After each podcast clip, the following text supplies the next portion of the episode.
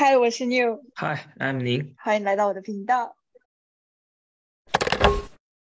我跟您是那个小学同学，然后我。今天我在回国之后，我在小区里碰到他妈，他妈特别自豪的跟我说：“哎呀，你知道吗？你您已经出去出国了，然后再读一个新的 master。然后您之前已经他已经有一个 master，然后他现在出国要再读一个，然后在三十岁这个节点，然后做一个转变。所以我今天就想来采访一下。然后我常常在网上就小红书上什么看到大家在讨论这个，就是说呃三十岁我要不要重新换赛道，要不要出国？我觉得您。您现在给我们一个非常好的一个 example，就是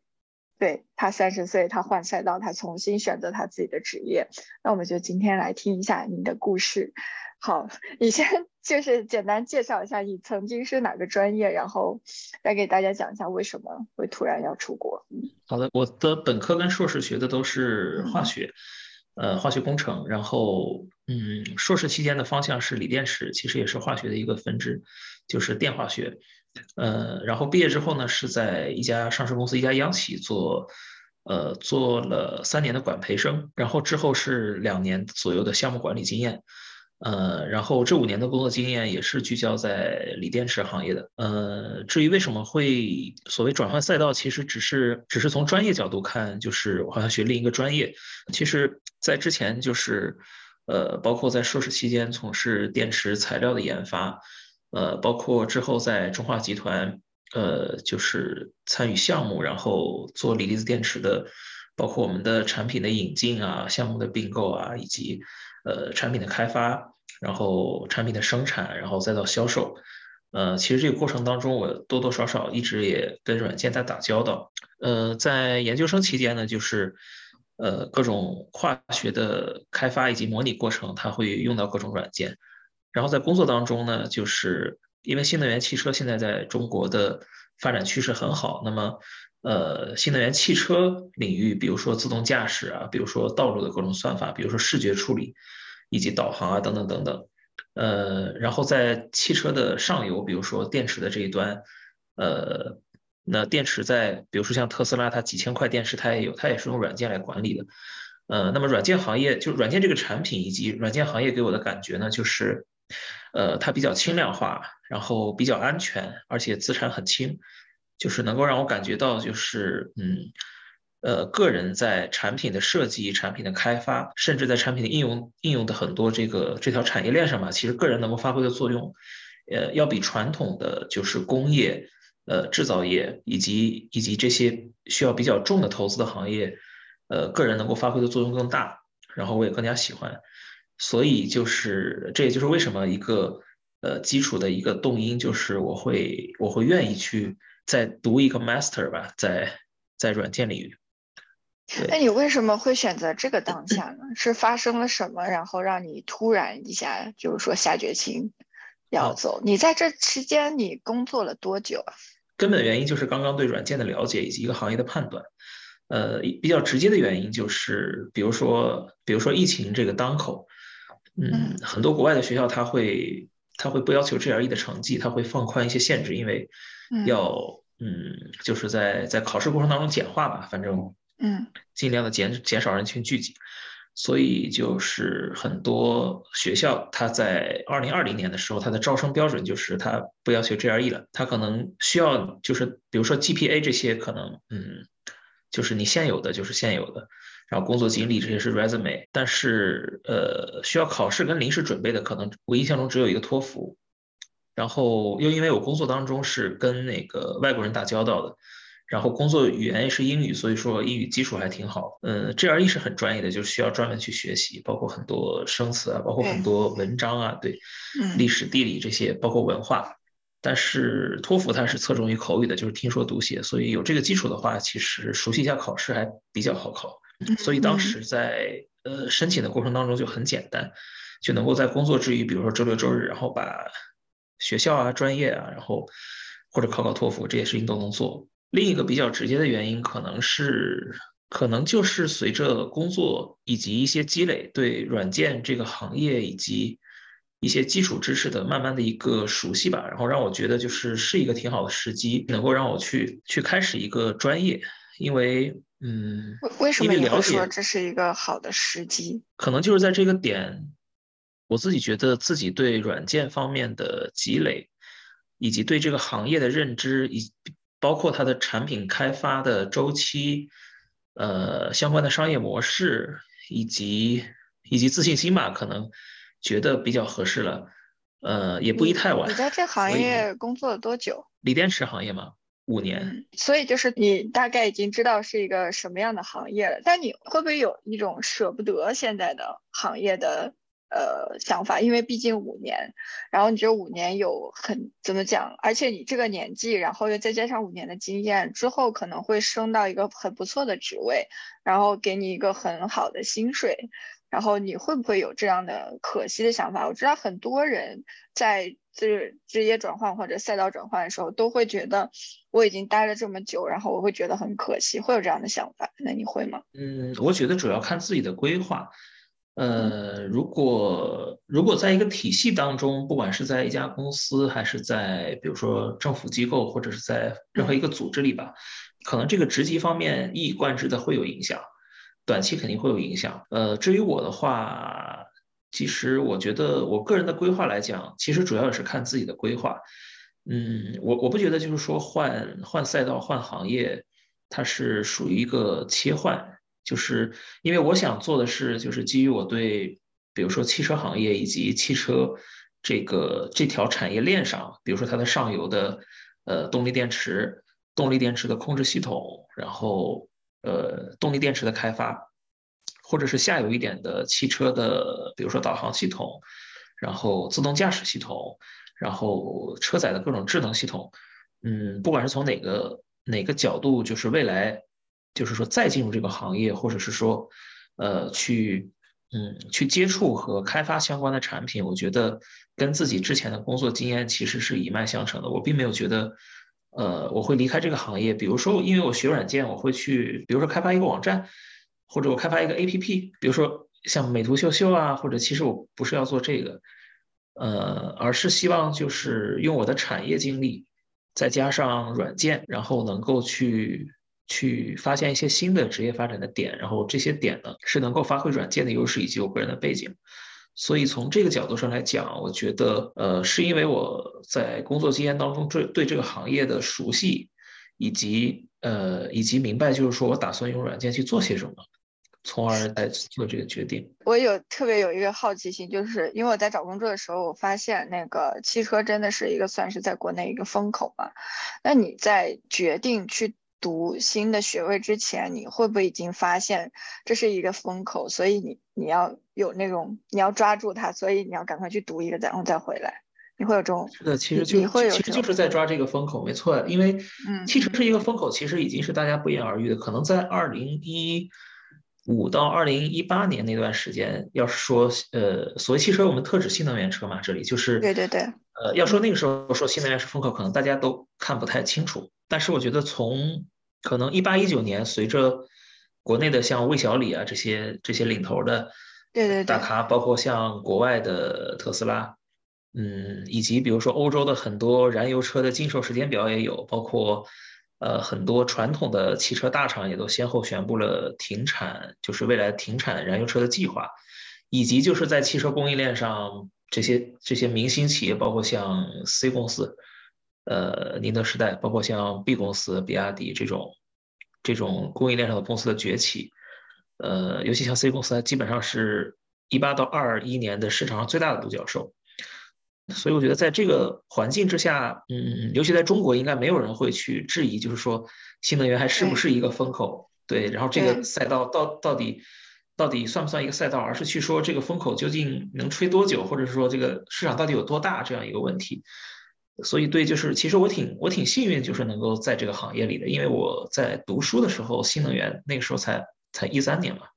嗯，对，所以我我觉得也挺庆幸自己对这个行业的了解，对，嗯，我们等会儿再来聊这个行业，我们我们先聊一聊，就是我遇见你妈的时候，你妈是一种就是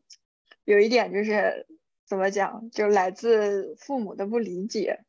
然后我我也知道你已经结婚了嘛，你还有小孩，你在这方面你是怎么去协调的？我觉得应该有还蛮大的阻力，因为我单身的话，我就是想干嘛就干嘛，又没有人会管我。但是我觉得结婚的话压力真的很大，因为你去读书的话也没有收入，那你是读研，你不是去读博嘛？那这个压力你怎么去平衡呢？嗯，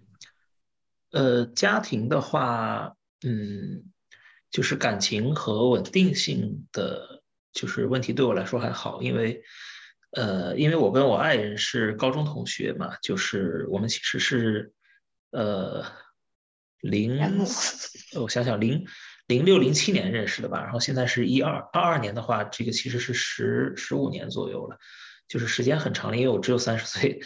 嗯，然后。呃，就是我们互相之间都比较了解，就是嗯，在读书的时候我们也是异地恋，呃，所以就是呃，所以呃，一方面就是他了解我是什么样的人，就是他知道就是呃我我的职业规划以及职业想法，然后他会理解我。另一方面呢，就是作为感情来讲，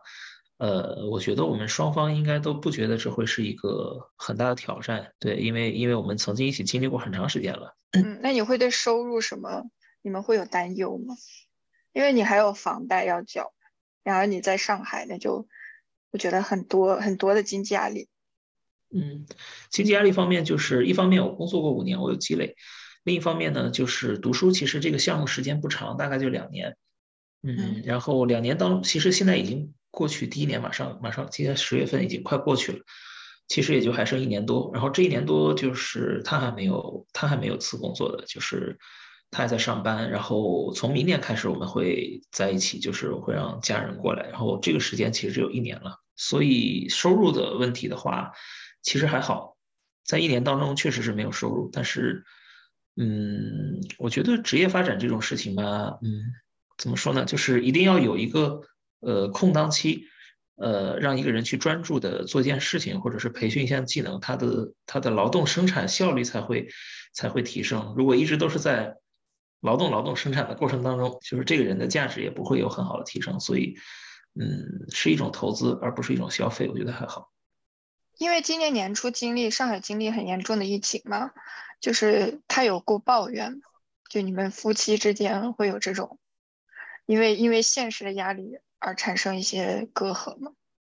嗯，我觉得还好，因为就是那段时间，其实家人也都在身边。呃，我妈妈或者是他妈妈，然后都有在一起，而且还有一个小孩，对，小孩也蛮可爱的。其实也能对，其实也能疏导一下。呃，就是这种，嗯，我觉得他可能也呃，向我表达过类似的一些感受，就是说。呃，可能如果没有小孩的话，他可能会很思念，或者是说，呃，很担心，就是对于我的各种各种问题，各种就是心理上的压力。但是因为有了小孩，其实他觉得，呃，怎么说，可能是一些分心，或者是一些让自己忙起来，然后是家庭的另一方面带给他的，然后他会觉得其实也没有想象中的那么就是有压力，或者是那么思念。或者什么，他其实觉得还好，其实 其实也蛮坦诚的，超级好。那你那你父母呢？我觉得你妈应该是反对，你妈就不理解。你妈跟我聊天时候充满了抱怨。嗯，支持与不支持这件事情，我觉得父母归根结底都是支持的。呃，因为他们其实也实际行动也在支持。呃，但是呢，他们不理解是肯定不理解的，就是甚至可能到现在他们也不一定会完全理解。嗯嗯，对，因为父母考虑就是，呃，自己的孩子其实会考到安稳，我觉得父母更多的是更多的是对抗风险，呃，更多就是呃，更多更多这个可见的稳定性，不要承担太多风险。对，但是作为嗯，作为我们来讲的话，呃，有自己的想法，然后想去想去做，其实嗯。不管他有多不靠谱吧，我觉得父母最终都是支持的。对对对对对，就我就看，对我就看到阿姨在带着你的小朋友在小区里面转的时候，我觉得好好幸福。哦。对我都成阿姨了。没有没有，不会。也不能叫姐姐，对。应该叫姐姐。那样人辈分乱。对，那你你是通过这，你是怎么样跟父母去交流的？就是那一步。我觉得很多小孩就甚至我常常在那个小红书看那个二十五六的小朋友，就觉得那个时期就是他要跟父母去对抗的时候，你有什么话术吗？就是如果对这些小朋友都讲的话，还是说你就去做？是是是对哪个年龄段？十五六岁吗？二十五六岁，就是就他们，因为对，他们会在沟通上面，就他们其实。我看小红书上更多的就是他们在那个年纪又想出去留学，然后又觉得说要对抗风险，然后这个时候就是他要怎么跟父母去沟通，然后他要怎么去下决定。你有什么想鼓励他们的吗？就还是说就是就也没有想那么多，然后就直接就做了。哦，我觉得就是嗯，怎么说呢？就是自己要有一个完整的规划，就是这件事情。呃，不论你是什么样的决定或者想走哪个方向，它的出发点肯定是自己的一个规划，而不是说我要顺顺着父母的意思，或者我要逆着父母的意思，这个肯定不是最终的目的。目的是自己的规划。那么作为父母沟通这点上，我觉得只要你的规划是明确的，呃，然后前景呢是风险是可控的，嗯，然后我觉得父母都会理解的。可能父母不理解的情况是。可能他可能自己没有把规划做好，或者他或者沟通的不到位，然后让父母觉得，呃，你可能没有把规划做好，以至于让他们觉得风险有点高，呃，这个可能是沟通当中的一个一个问题所在。如果你自己把就是呃风险看明白了，然后所需要投入看明白了，未来的目标在哪，然后以及你需要付出多少努力，呃，那我觉得，嗯，剩下的问题其实就是交给时间。呃，随着时间的流逝，随着你做的工作越来越多，他他的目标肯定是朝那个方向走的。呃，那我觉得，嗯，那我觉得可能很多沟通当中的风险以及矛盾都是都是不存在的。对，对我非常同意，因为我后面就刚开始的时候，我年纪比较小的时候，我有个什么决定，我不管什么决定，我父母都是不行，不可以。但是我后来就按你说的，我。有了规划，然后我做了就是解释我以后怎么规避风险，然后我也去展示我的能力的时候，他们现在就是随便，就是 他们也不太管我了。对我觉得真的就是自己要对自己有规划，让父母放心，这个是非常重要的一件事情。那 OK，那我们。下一个话题就是，我听说，就是我遇见你妈的时候，你妈特别自豪，原因就是因为你拿到了亚马逊的 offer 嘛。然后我当时是以为你已经在亚马逊工作，我还特别紧张，我就是特别惊讶，我说这么快。所以对，那你你是这个过程，你你这个是你有什么方式这么快的速度就拿到了亚马逊的 offer？嗯，亚马逊其实它不是一个特别。嗯，特别大的飞跃吧，因为其实在这个行业里，作为呃实习来讲，就是这个岗位就是软件工程师嘛。嗯，亚马逊本身就是这些科技大厂，其实招聘软件工程师，首先它的它的名额挺多的。嗯，比如说亚麻呀、苹果、Google、微软，就是这些，包括 LinkedIn 这些公司。嗯，他们大多数情况就是就是这这这家公司，嗯。就是在行业内还就是比较有名气，是因为它比较大嘛。嗯，那么就是从从软件工程师招聘来讲，其实呃，就是这个行业里大家一般都会去这种一线的科技公司去去实习。呃，一般同学们会分为两种，一种是喜欢去大公司，一种是喜欢去也不是小公司吧，在北美这边叫独角兽。对对对。嗯，unicorn。对，嗯嗯，然后大公司的好处是可能。嗯，它的体系跟流程，包括产品商业模式都比较完善，你可能能学到很多东西。Startup 呢，可是可能就是大家都觉得应该去丰富一下眼界，就尽可能多的从事那种多元化的工作，而不是很专业的，就是说我就开发某一项功能，然后实现某一个呃 feature 这样子，所以大家的选择都不太一样。嗯，然后回到亚马本身。对，那你那你为什么会选择一个大公司，像亚马逊这样的大公司，而没有去选择一个独角兽或者 startup 这样的公司？你是中间你思考你思考的方式是什么？嗯，就是因为我以前在呃在国内的时候，就是在一个大公司工作，就是在行业行业内的这种呃，算是龙头的公司吧。呃，我觉得就是，嗯，在一个新的领域开始的时候，其实大公司，呃，我觉得大公司应该更好一点，也不能说好吧，反正每个人的选择不一样。呃，但是我觉得，嗯，一个成熟的体系帮助一个人的成长，应该是一个，比如说至少有一个教科书或者一个一个套路，这样的话能够快速的上手。嗯，小一点的公司呢，就是它可能在初创阶段，它呃，这个各种东西都侧重于业务本身，它可能在流程啊，包括商业模式各方面都不会很完善，大家都是摸索前进。嗯，那种那种氛围跟公司文化下呢，可能就是个人的成长会比较快，但是也会野蛮生长一点。那呃，大一点的公司呢，可能是虽然是中规中矩，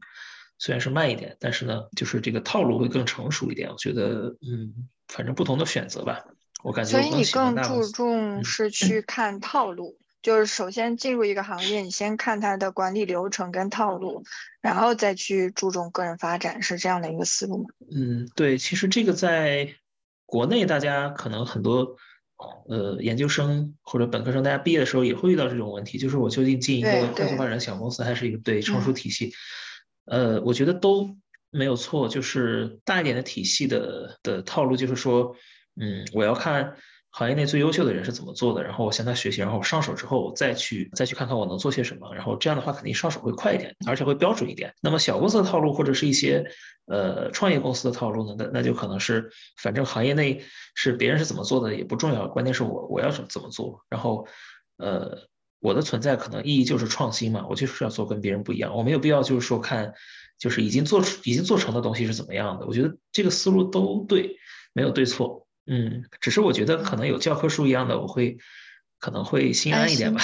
嗯嗯嗯，对我也有，因为我是从一个比较，因为现在是比较新的公司嘛，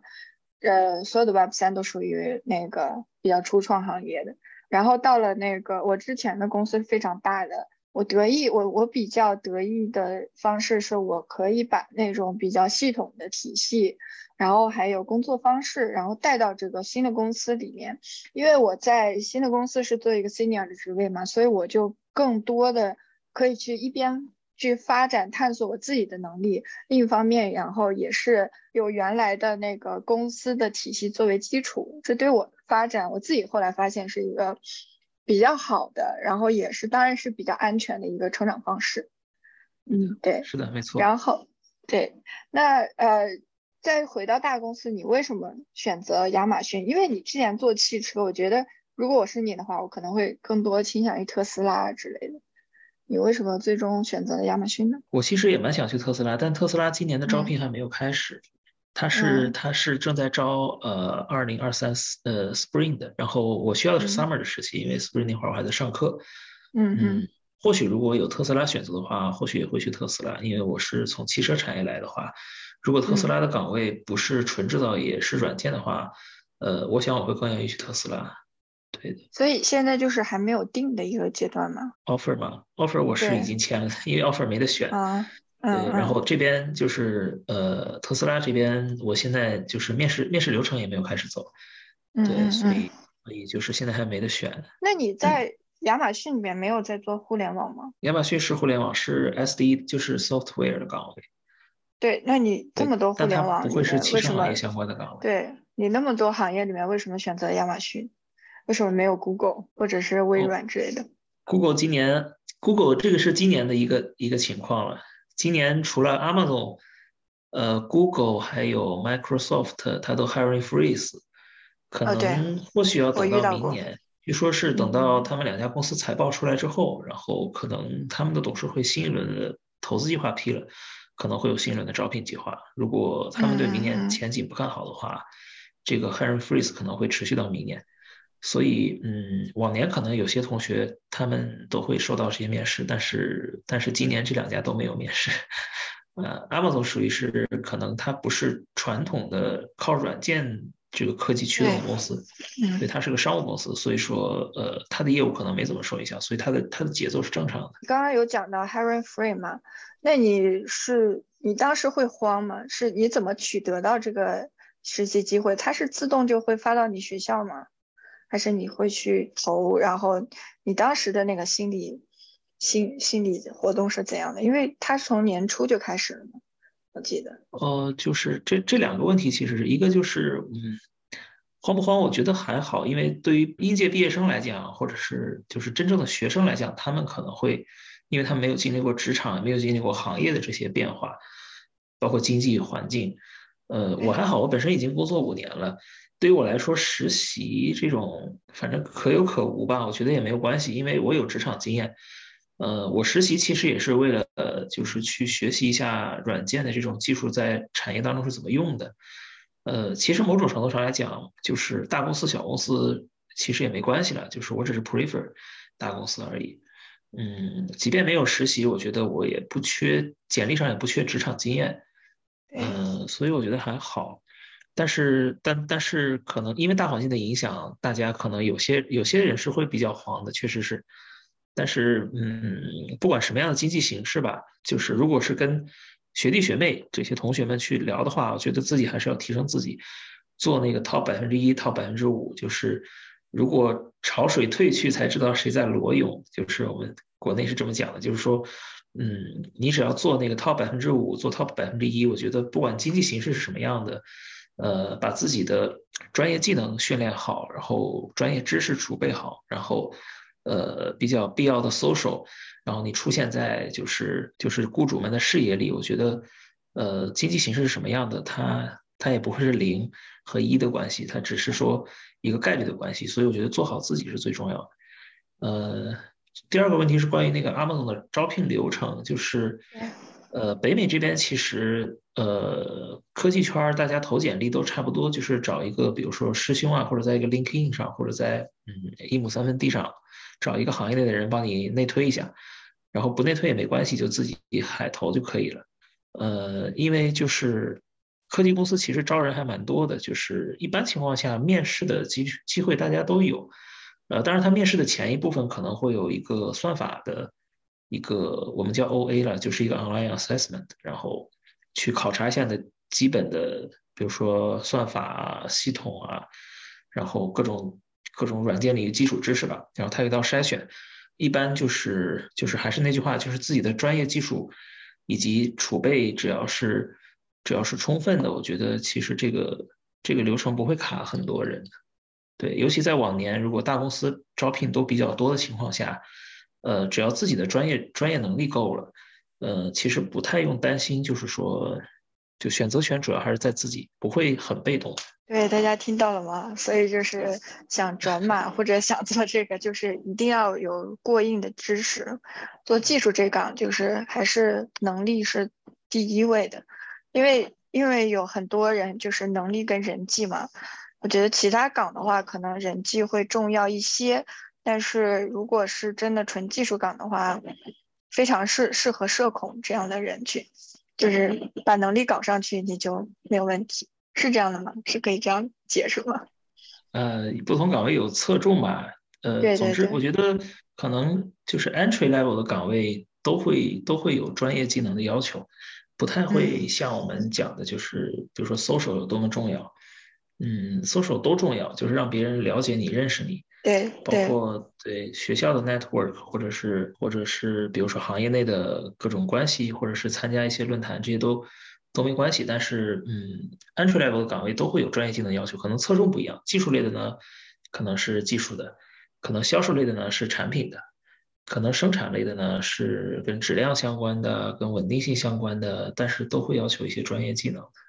那你对未来的那个有什么想法吗？就是。你实习你实习需要多久呢？你现在在哎，你现在是在实习吗？我现在没有在实习，我的实习是二零二三年 summer，就是明年的五月份。嗯，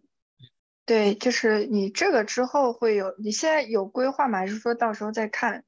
说要不要留在亚马逊，或者是再去看看特斯拉的情况，或者说回国，你会有什么想法吗？我长期的打算应该是会回国的，因为我觉得。就是其实还是看好国内的新能源产业，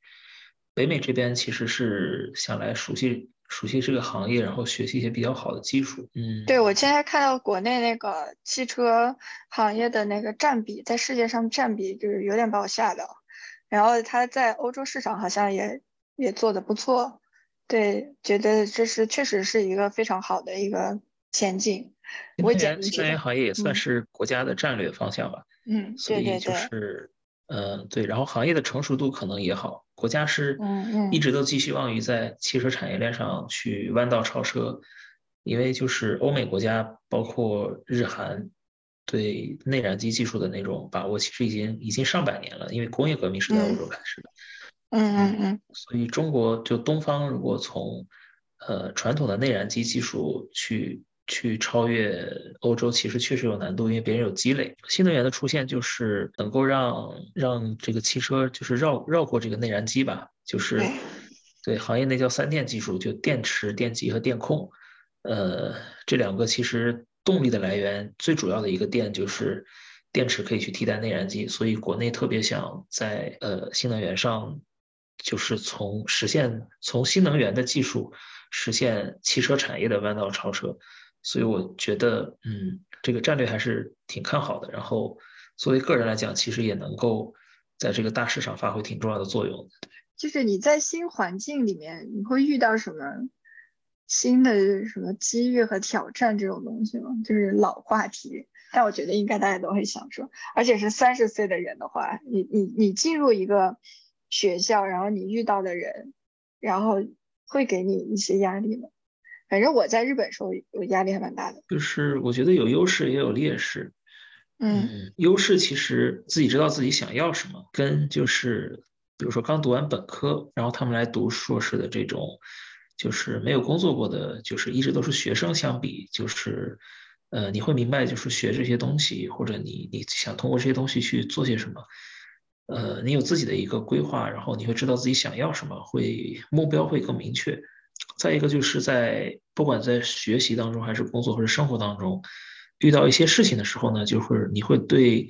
呃，这一类事物有一个比较快速的、比较比较基本的判断，这个可能是对。呃，就是没有社会经历的学生来讲，他可能还不具备这个能力。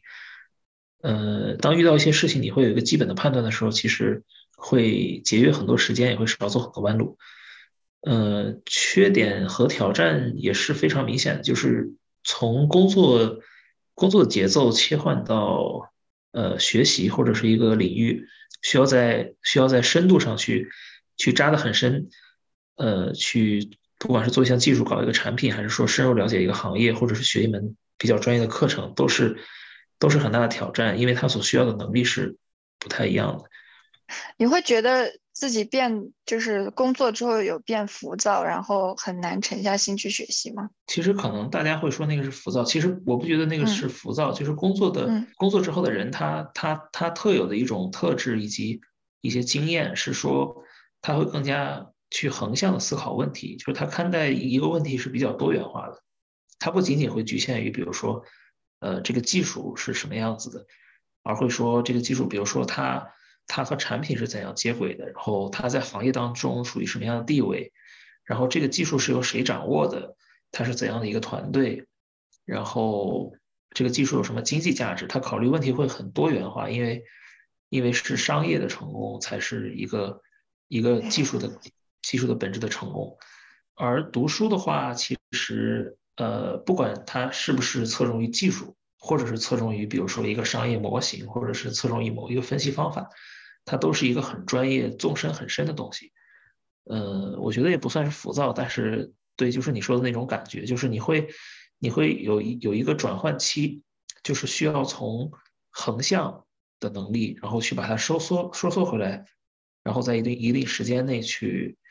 去把这个能力集中到纵向上去，所以你会觉得，呃，你以前需要的是横向能力，现在需要的是纵向能力，至少在这个时期内是的，所以需要这样一个调整是很大的挑战。但是，嗯，如果说工作过的人再去学习是是比较浮躁，其实这个也是不准确的，因为横向能力也是一种能力。嗯，那你会觉得这对你来说是一个优势吗？就如果再跳到是实习，就是拿 offer 这个阶段的话。因为很多人还是很担心，我去学习之后，我可能找工作也是一件一个非常大的挑战。你会觉得这反而对你来说是一个优势吗？呃，或许是吧。其实跟在校生比起来，其实他们的学习以及专业知识的积累是一个连续的。呃，我如果工作的话，从专业角度讲，我肯定是有一个断层的，所以也不好说，我也不知道是不是优势，或许是吧，或许也不是。对，那你拿 offer 的话，你会觉得你会比别人轻松吗？还是更费劲？因为因为你有一个转转专业的问题嘛，就那些人会看你这个东西，就是哦，你你转了完全不一样的专业，那你的竞争力是不是是会被削弱呢？还是因为你还有之前的一些经验，然后反而是一个增强的作用？实习的话，它我感觉它毕竟对专业的要求没有那么高。呃，之前做呃，虽然做的是就是这个公司和这个 business 是锂电池，我做的相关工作也有软件类的，呃，在软件这方面能力去满足他实际上的要求，我觉得应该是没有太大问题。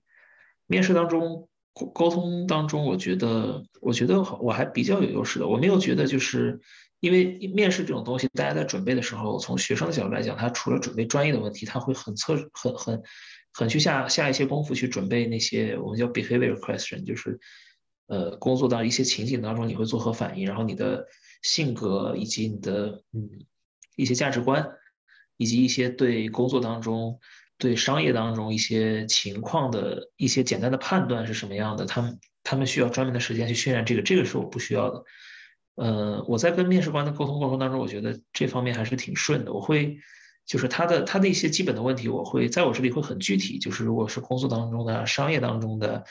呃产品开发当中的，嗯这些问题，因为我都经历过，我会觉得很具体，而且我会我会很非常形象的。之前的工作经历讲给他，所以我我觉得这方面应该是优势了。对我在这里边，我再重申一下，我在其他视频有讲过，就是面试时候一般会有三种问题，一种是 technical 的问题，就是你的技术性问题；第二个就是 background，就是你是怎么，你是介绍一下你自己这种；还有一种叫 situation，就是他刚刚讲的，就是我们在遇见工作时候，遇见某一种状况，你是怎么解决的？就这三种问题，只要我们。准备好的，基本上面试都是大差不差，就剩下就是你们的缘分，就是看大家对这个 team 是不是契合，是不是互相喜欢，是这样的。那呃，我们再回来就是说你这边，那你在技术上面，他们因为他们不不是特别担心嘛，那你会没有没有就是你的竞争者，然后你觉得他应该。可能会比你强，结果他没有录用，他有这种有有这种，就我想知道，就是他到底是更看重哪一块儿，就是技术还是就是你解决那些 situation 的能力，就是有没有那种你觉得技术他可能比你好，但是结果没有被录用的状况例子，你身边还是说大家的录取率都还蛮高的？怎么说呢？就是首先找工作是一个是一个动态的过程，就是它的。就是说，如果说拿到一个实习的 offer，就算一个阶段性的成功的话，这个定义其实也不准确了。但是如果你确实把它看作一个 milestone 的话，嗯，其实它的影响因素很多，它它远远不仅仅是技术了。其实，嗯，怎么说，它肯定是有运气的成分。比如说你在你的投递的时间点啊，然后你的呃简历上的经历，然后你的能力。呃，以及你你的技术栈，呃，是不是跟他匹配？因为在软件行业，这个技术是非常非常多的，嗯，就是几乎没有人说我都会的。如果他都会那，他可能就是都不太会。所以就是如果你你的简历上的跟他匹配，就这些可能是就是超出了一个人可以控制的范围，所以他肯定是有一定的巧合性，很难讲。就是说，嗯，如果说有没有人比我技术还好，然后他收到 offer 还比我晚，甚至还没还目前还。刚刚走到面试，这都是这完全是有可能的，包括就是甚至有不是计算机专业的，他比我还快，这当然都是有可能的，没错。但是，嗯，但是我们能做到的还是积累自己嘛，因为作为这种行业的头部公司，它对员工的要求一定是就是首先是技术是过硬的。呃，只不过软性的实力其实更重要一点，但是，嗯，但是 baseline 肯定是技术了。非常好的回答。呃，那我们现在跳到最后一个问题啊，就是你对未来的发展，还有你自己的整个一个规划是怎么样的呢？就如果实习结束的话，你会，你你你会怎样你的规划？因为你你你把你的妻儿也都带过去了嘛，到明年的时候，然后你要怎么走？因为很多人会想要说留下来。或者怎么样看这个机遇，怎么样去处理？你你会你会用怎么样的思考方式去对你的人生进行一个规划和思考？我觉得中长期呃中期中短期还是积累行业经验，嗯，中长期就是还是会回国的，回国找到这个，就像刚刚说的，会回国会找到呃适合自己的岗位，然后去从事产品开发。那呃中短期的话，呃还是打算在美国积累行业经验。呃，最短期肯定是肯定是去修各种技术课了。嗯嗯嗯。当时之所以会后来读一个学位，就是因为这个行业的技术其实是呃很细分、很专业的。呃，有很多很多块儿的内容，包括前端的、后端的、数据库的，甚至这两年兴起的，比如说呃 AI 啊、机器学习啊，嗯，甚至这个图像处理啊、自然语言处理啊，包括很多很多。就是搜索方式，呃，这是兴起的。然后，嗯，很重要的很多基础知识，比如说计算机的这个架构、操作系统，其实并不是说转行只要去随便找一家就算是好一点的公司去打打工就能完成这种专业知识的积累。所以我觉得除了学业以外，更重要的也是对这行业了解。所以我中短期是打算，呃，在美国工作一段时间。对，那你刚刚有讲到说你还要再去选修更多别的课程吗？那你会有说再看看别的方向吗？还是说已经定了就是走这个方向，然后以后去就做软件，然后跟汽车行业相关？呃，你说的方向是指像计算机一样的专业吗？对对，就是你不是有什么大数据啊，什么各种研究？你你只是说兴趣要去了解，还是还是说还是在考虑说，也许可以有别的走向？我的这个项目就是这个 program 属于是比较灵活的，就是我选了一个学分很多的，呃，后面的应该是我对哪一类技术比较有兴趣，或者我想往哪一方研究，我会选那方面的课。呃，北美这边呢，就是课程跟产业结合还是挺挺细的，它会很很追踪前沿，它不会很理论。所以就是呃，未来选什么方，就如果再读一个学位的话，那我目前没有那个打算，因为我这个学位还没读完。呃，我如果想研究什么方向，我就我就会在未来的选课过程当中去往那个方向走。我也事实上也会的。嗯，我这这个学期是在修数据库，就是数据库呢，嗯，作为就是 CS 专业的学生，他会觉得有点太太靠后，呃，就是学生会选择比较。比较前沿的那种前端一点的，包括这个 A P P 啊，然后，嗯，就是前端课程，或者是 A I 啊这种，或者是 Search Engine 这种。但是这个就是我跟应届生的不一样，就是我我会觉得就是数据库这种东西在商业上它是个它是个极其重要的东西，而且是未来很多东西的基础。嗯，所以我会我会去选这类课程。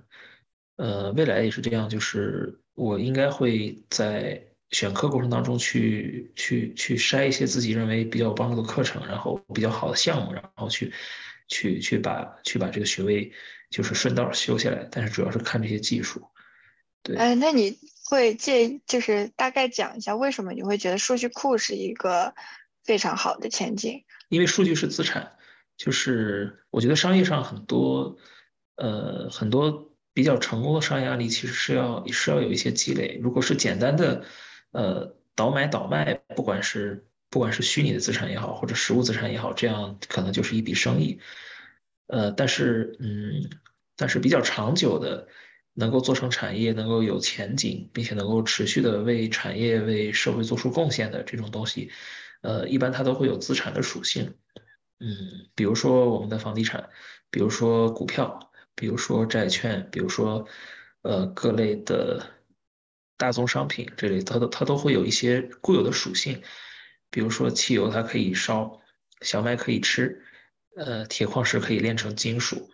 呃，数据也是一样的，就是数据在信息时代的生产过程当中，它可能是就是一些一些 original 的 data，但是但是 data data is not information，就是我们很多时候，呃呃，你如果想你如果想获得一些，呃，或者先于先于这个产业，先于你的竞争对手，获取很多很有价值的决策的信息的话，其实是其实是数据是一个源头。你你有了数据，你才有了 data，data can be information，嗯，information can be knowledge，and knowledge be wisdom。OK，所以呃，所以它是一个很有很有价值的资产。所以我觉得，呃，虽然它可能很靠后端，可能他在找工作过程当中不太重要，但是呃，但是从商业上，我认为它很重要。非常好，非常感谢。那非常好的回答。那我们今天就。对，非常感谢您来我们的，就是我的频道来来分享他的经历，然后也谢谢大家的收看，那就今天就到这里，谢谢大家，拜拜，拜拜。